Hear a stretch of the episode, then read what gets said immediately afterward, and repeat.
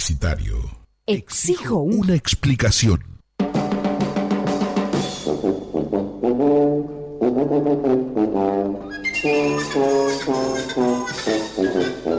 El noticioso del taller de fotografía.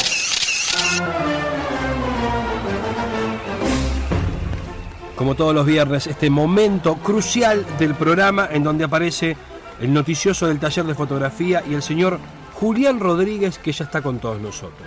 A ese soy yo, sí, sí, ese soy yo el que está con todos ustedes. Esa voz que tal vez extrañaban o tal vez repito, oh, y otra vez este. Bueno, sí, ese mismo. Ah, lo escucha y dice, uy, es viernes. La, Claro, es así. Es pero así. para, anda lustrándome los zapatos que hoy tengo que salir a bailar. Eh, hoy les traje un invitado, un invitado sorpresa, que hoy a la noche es invitado también en mi taller de fotografía. Nos va a venir a contar algunas pavadillas.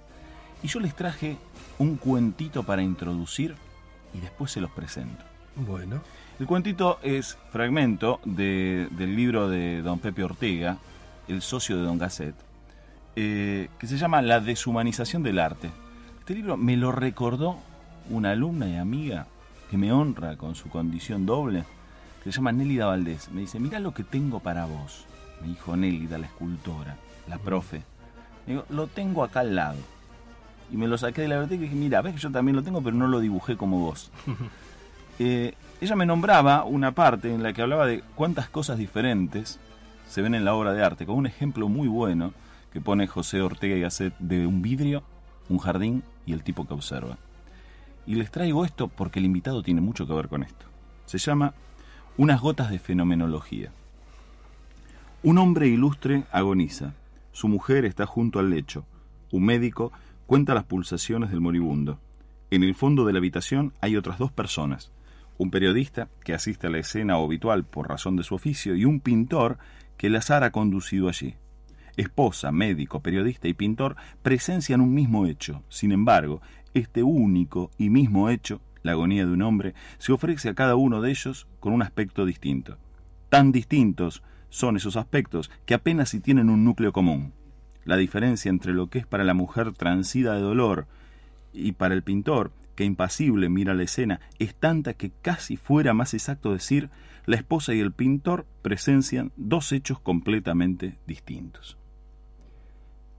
Este inicio de unas gotas de fenomenología en eh, la deshumanización del arte pretenden presentar a nuestro infalible amigo Mm. don Diego Izquierdo. ¿Qué tal, Diego? ¿Cómo estás? Buen día, ¿cómo Bien. andan? ¿Todo bien? Todo bien. Bien, ¿ya más acostumbrado a hablar por micrófono? No. El fotógrafo nunca, nu- se nunca se acostumbra uno. Nunca se termina de estar muy al frente, ¿no? El fotógrafo siempre quiere estar medio al costado, mirando cómo pasa todo. Sí, es, no, es fuerte. El micrófono acá, el ambiente. Pero me siento cómodo igual. Ah, bien, perfecto.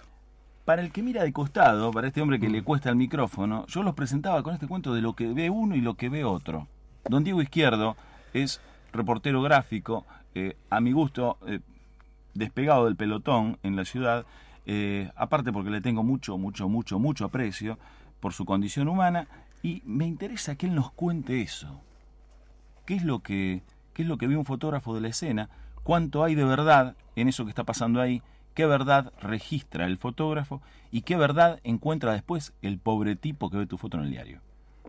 Y bueno, uno generalmente es- Mm. hay temas que elige, ¿no? Entonces por ahí es el conocimiento anterior ayuda un montón a, a saber cómo es la escena, lo que está pasando y por qué, ¿no? Ujú. Y otras veces uno cae.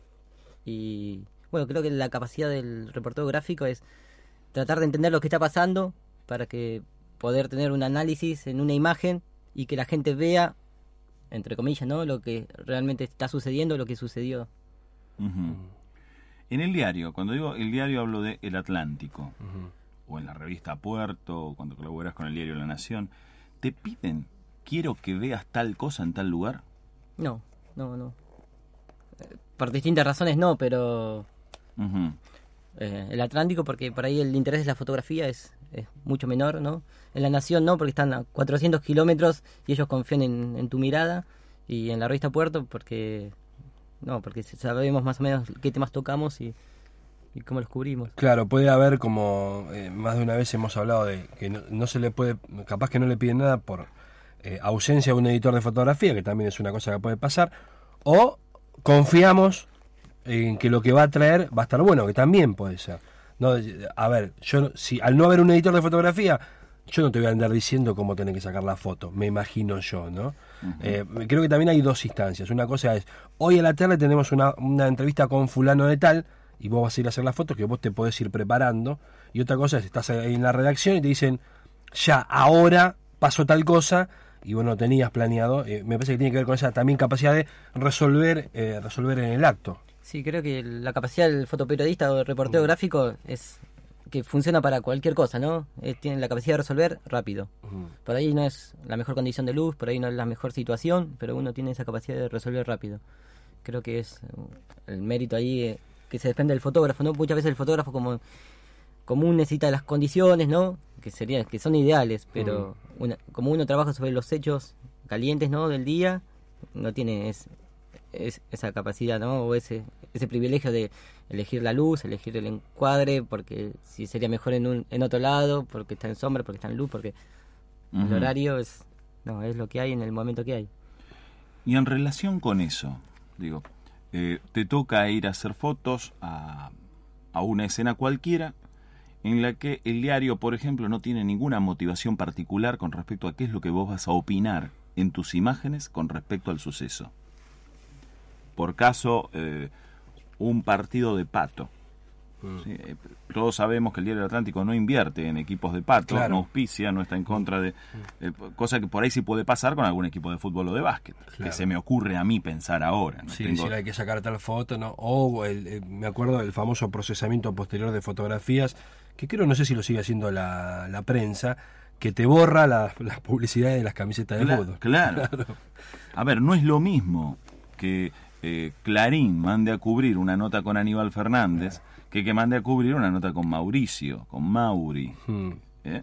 Porque hay boletos puestos en cada uno de estos candidatos.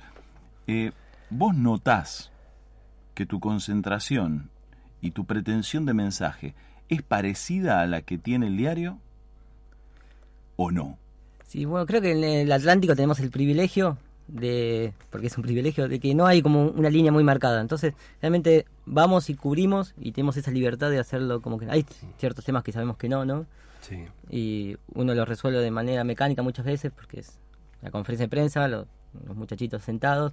Y otras veces hay libertad de cubrirlo como uno quiere. Y más sobre todo fotográficamente.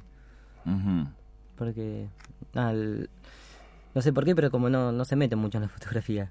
Está bien. ¿Y cuánto hay de laburo después para que esa fotografía eh, se luzca en el diario? Porque vos podés hacer, eh, vos decís, bueno, está bien, hago una voy a cubrir una conferencia de prensa, tanto los muñecos así, las banderas atrás, no hay mu- mucha vuelta. Eh, pero cuando vos decís, bueno, mirá, acá me gasté un poco más, tiré un par de, fotos mejores, ¿cuánto hay de laburo después para que después esas fotos que te gustan a vos salgan? Porque por ahí después eligen la de los muñecos con la bandera atrás. Eso, eso Sí, es una realidad también, ¿no? Eh, igual eso va en el fotógrafo, en el material que deja. Vos decís, mirá, saqué esta sola. Te- te- tenés estas tres. No, estas tres y... No, pero es- son Eh, estas tres. sí. Y lo- hoy en día lo hacemos. Dejamos cinco fotos, ¿no? Y ahí, cuando hay temas que nos interesan, le dejamos un orden de los que nos parece a nosotros. También el... Pensar que los editores, los que tiran el diario, ¿no? Llegan a la tarde, 4 o 5 de la tarde, ya pas- pasó todo, ¿no? Se enfrió, uno también... No, no estuvieron ahí, entonces por ahí Mm. tienen que confiar en cómo lo entendimos nosotros. Y muchas veces nos equivocamos, ¿no? Ah. A ver, supongamos que el fotógrafo, el editor, el periodista, el que imprime, eh, se equivocan en forma concatenada y una serie de equivocaciones salvajes. Y va una foto de una manera que no tendría que ir o la foto que no iba y esas cosas. Supongamos que tras esto, un lector del diario se ofende, se entristece, lo toma como una ofensa, como un agravio. ¿Te importa mucho? ¿Te importa poco? ¿El problema de quién es? El problema generalmente es del diario, ¿no? Porque es el diario. Pero también hay una realidad que el que está en la calle es- somos nosotros, los fotógrafos y los redactores, ¿no? Los que van, los que hablan para entrar, para tener acceso a situaciones, para contar la noticia, contar la historia. Somos los que estamos en la calle, ¿no? Y también es el orgullo personal de que están como algo que no es, están utilizando tu trabajo para algo que no es, o que no era así. Y No voy a contar internas del diario. No, no, no, no, chiste, la, idea no es. Está todo bien. Pero, Pero- sí, pasa. Pasa, pasa muchas veces. Porque uno va, hace su trabajo y de repente se utiliza para otra cosa. A ver, para la gente que no ve fotógrafos o que no le sigue la campaña a ningún fotógrafo, ¿hay alguna similitud entre el fotógrafo y el movilero en esa relación de ser quien pone el cuerpo? Es, es diferente. El, yo, sobre todo, por ejemplo, la televisión. La televisión es tiene una presión y- muy grande y hacen cosas que para mí están muy mal. ¿no? Ajá. Eh, ir y generar situaciones, incentivar a la gente que pasen cosas, Sí. incluso la falta de respeto a sus compañeros, ¿no? Porque es como siempre decimos, es si tenemos que hacer lo único que te vamos a tener, por ejemplo, en el caso de la Diana Barrios, si tenemos a un tipo que va a salir y se va a sentar en una sillita, no es necesario estar a 40 centímetros y tapar al- a, todos los que están trabajando. Y la televisión, el movilero de televisión tiene Sí, eso. sí, sí, sí. Es verdad. Y son un poco más prepotentes, Sí. te pasan por arriba. Y sí, Y la diferencia de los medios televisivos de Buenos Aires con los de Mar del Plata también. ¿no? sí, sí. Nos, nos pasa a veces en verano, cuando en, en verano cuando cubríamos algún torneo de verano, que ahí confluimos gente de los grandes multimedios nacionales que están acostumbrados, son amigos de los jugadores y nosotros que venimos humildes, cuando asoma la cabeza del jugador te pasan por arriba, literalmente, pero te Sí, pasan por arriba y no te dicen, uy, disculpame. He arrancado más de un micrófono y lo he lanzado lejos para que se tengan que ir a buscar y yo poder trabajar también, ¿no? El fotógrafo también es un... y no, pero a veces pasa. a Es, veces- es una falta de respeto, ¿no? Y Mm. nos pasa muchas veces, nosotros laburamos todo el año en Mar de Plata y Sí, sí. de que te atropellen gente que... ¿Quién sos? claro. Por otro lado, no es buena idea defender un objeto que se agarra con una sola mano versus otro que se agarra con las dos. Sí, Es más sacable un micrófono que una cámara. Exactamente. El Sí, tipo sí. no sabe que vas a hacer eso. Y ahora con, los- con las esponjas, con los logos, le sacás la esponja y ya Sí, sí, le, le desactivás la nota, porque el logo del canal no queda. es más, es... Es mejor. Lo- Ojo, te- te- tenela esa, ¿eh? Que ahora bueno. vienen los micrófonos con el logo. Y no aparte tiene- es menos agresivo que sacar un micrófono y Claro. lanzarlo 20 metros. No tiene el cubo, le saca la esponja. Le saca la esponja así con el logo y se lo tira. Mira cómo así. sí, exactamente. Eh, me imagino que, digamos, estos aspectos van a, van a formar parte, ¿no? De, de la, de la conversa que, que va a haber en, en el taller. Cuente usted, Izquierdo, cuente usted. Sí, eh, la charla de hoy, siempre la gente quiere ver fotos, así que vamos a ver fotos, pero creo que lo que lo que vengo viendo, ¿no? El- los talleres anteriores es que la gente está les gusta lo que uno hace, pero como que no se anima o no sabe cómo hacer, ¿no? Mm. Y creo que me gustó el título. Muchas veces tenemos que, como fotógrafos, tenemos que humanizarnos, ¿no? Tratar de entender lo que le pasa al otro por Mm. varias razones, para tener acceso y para, para poder que tu imagen tenga que ver con lo que Sí. pasa. Me pasó algo que me, justo me acordé, el caso del nene de Miramar, Sí, Gastón. Gastón. Sí. Eh, el, el día de- hubo muchos problemas con la prensa, por- por- precisamente por esta invasión que producen muchas veces. Mm. Claro. Y el día de, de que lo, el- ¿cómo se dice? El entierro, porque no fue el entierro, fue Sí. el día del, del Sí, funeral. Sí. Eh, bueno, hubo algunos hermanos que se enojaron con la prensa, todo, Mm. y yo tu- tuve a un metro todo el tiempo. Y hablando después con, con uno de los hermanos que se me acercó a saludarme, eh, me, me recordó algo que yo no veo de mí mismo. Me dijo, no, vos estabas tan triste como nosotros y nadie te, se animó a sacarte, me dijo. Mira qué, mira qué dato. Y- Mira qué dato. Uno no se da cuenta de esas cosas, pero yo Sí. a mí, la verdad que la situación había- sido muy fuerte y en una situación tan triste uno va y hace su trabajo y trata de contarlo lo mejor posible y me había dado cuenta de que yo pensé que no me habían visto, pero sí me habían visto, pero Sí, claro, pero no, pero me parece que es, es una percepción que vos en el momento cuando estás laburando no, Sí. la, no, no la tenés, pero está, es- está incorporada, eso me parece que, que funciona, y que dentro de ese dolor hayan visto que vos por ahí no estabas, eh, estabas laburando, pero de- de- con otra actitud Sí, para uno, con el uno- laburo. uno ¿no? trabaja, ¿no? Y uno es un curioso nato. Uno, esas situaciones de dolor, uno aprende un montón, ve cómo, cómo se siente la gente, más allá de la fotografía, eso. Me, me gusta observar como las miradas, los sentimientos, las cosas que hacen. Y bueno, y uno se compenetra, siente esa empatía. Una, una curiosidad, cuando veo eh, manifestaciones, marchas, policía contra quebracho, manifestantes contra la policía, eh, yo me pregunto, no sé si el resto, pero yo me pregunto, ¿dónde me pararía yo? ¿En qué lugar me pararía para cubrir? Yo sé que eh, para un tipo que está en la radio es más fácil, porque sale por un celular, no te están viendo, incluso hasta podés mentir, podés estar a una cuadra y podés estar transmitiendo unos eventos. Para uno que está en la televisión también es complicado. ¿Dónde se tiene que parar un fotógrafo cuando hay una goma de esas características? Una vez un camarógrafo me dijo a mí, si es la policía, yo siempre me pongo atrás de la policía, ¿sí? Pero si es, me dijo, la policía contra quebracho, me pongo atrás de quebracho, porque lo que la van a ligar lo que la van a ligar son los policías. Eso fue lo que me dijeron una vez, por el tema de que vos también podés salir lastimado Sí. cuando hay un, digamos, un problema grave, ¿no? ¿Dónde hay una técnica o según la situación que se vaya dando? Es según la situación. Generalmente el- la televisión tiene una cámara muy pesada, tiene mucho equipo y le cuesta mucho moverse. El Mm. fotógrafo es más liviano, puede correr y por eso se- generalmente se queda atrás de los escudos de la policía porque es más seguro, ¿no? Estás como más protegido. Sí. El, yo creo que tiene que ver lo que vas a contar, dónde te parás. Porque Y ahí tiene una toma, una toma de- tenés una ideología también ahí. Digamos, vos sacaste fotos en el, en el desalojo del barrio El Martillo. sí. Eh, me parece que, digamos, hay una, en vez de, no sé, mm, eh, la, la foto tuya era la de un tipo, un policía apuntando, Sí, la pero- que termina saliendo. Coi- coincidentemente todos los medios titularon eh, que la represión fue excesiva. Claro, bueno, ahí en ese caso por ahí también es muy particular, pero Eh, pero sí, tiene que ver con, con cómo se dan los hechos. Porque uno en ese momento también está tratando de entender lo que está pasando para saber dónde pararse. Porque muchas veces vas de un lado y decís, no, esto es- Mm. Claro. no es así. claro.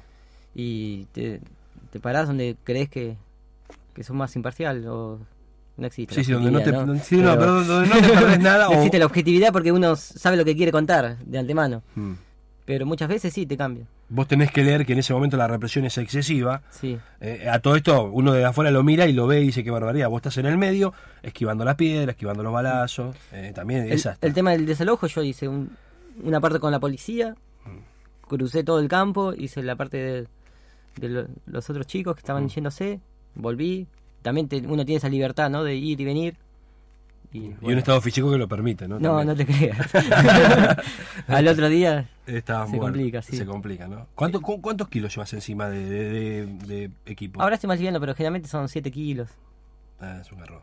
Es un error. Hay mucha gente que intuye que hay algún tipo de, de dato crucial, de dato fundamental, como por ejemplo dónde pararse, qué cámara usar, qué lente poner, eh, qué tipo de correa me compro, creyendo que un accesorio o un dato reemplaza a las decisiones del conjunto.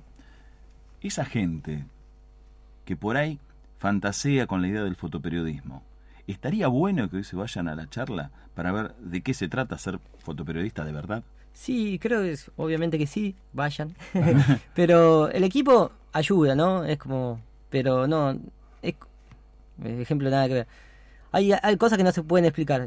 Volví al, al, al mar a surfear, ¿no? Sí. Y muchas veces uno tiene que empezar a sentir cómo se maneja el mar, que no hay una explicación lógica. Viene la serie de olas, uno tiene que empezar a sentir el mar para saber dónde pararse para agarrar la ola. Y es algo parecido, ¿no? No hay un- una receta, no hay una explicación lógica. Muchas veces es como olfato. Uno tiene que sentir para saber dónde ir, dónde no ir, dónde fotografiar, dónde no fotografiar. Eh, Por más que uses el traje que usa Paseri, digamos, si no tenés, ah, ah, digamos, Sí, la tabla, una te puede idea, dar la tabla, el traje Claro. y te puede dar una charla antes de entrar al mar. pero si no, no, No hay vas a algo- correr con él. Exactamente. Decime, ¿dónde va a ser la, la charla? ¿Dónde y a qué hora? Va a ser en el taller de fotografía, en el mítico taller de fotografía de la calle España 1775. Estamos tramitando para que se lo considere, el, el Consejo Deliberante lo considere mítico. Claro, sí, Lo sí. declare, lo declare Sí. lugar mítico de la ciudad de Mar del Eh, Plata. y el Vaticano está conspirando para que eso no suceda. Imaginarán por qué. Exactamente. Eh, y si tienen alguna duda, nos llaman al Mm. 410-1732 o nos buscan en internet en el www.tallerdefotografía.com.ar. Perfecto. Diego, ha sido un gusto. Ya es un amigo de la casa. Acá se está sacando el miedo al micrófono. ¿eh? Así que después de un suelto un día saldremos a sacar fotos. Si nos sacamos el miedo al, al aparato. Muchas gracias por el título de esta columna. Eh, hay que aprender a sentir las olas. Ahí está. El libro gordo te enseña, el libro gordo entretiene. Y yo te digo contento, hasta la clase que viene. Oh, oh, oh, oh, oh, oh, oh.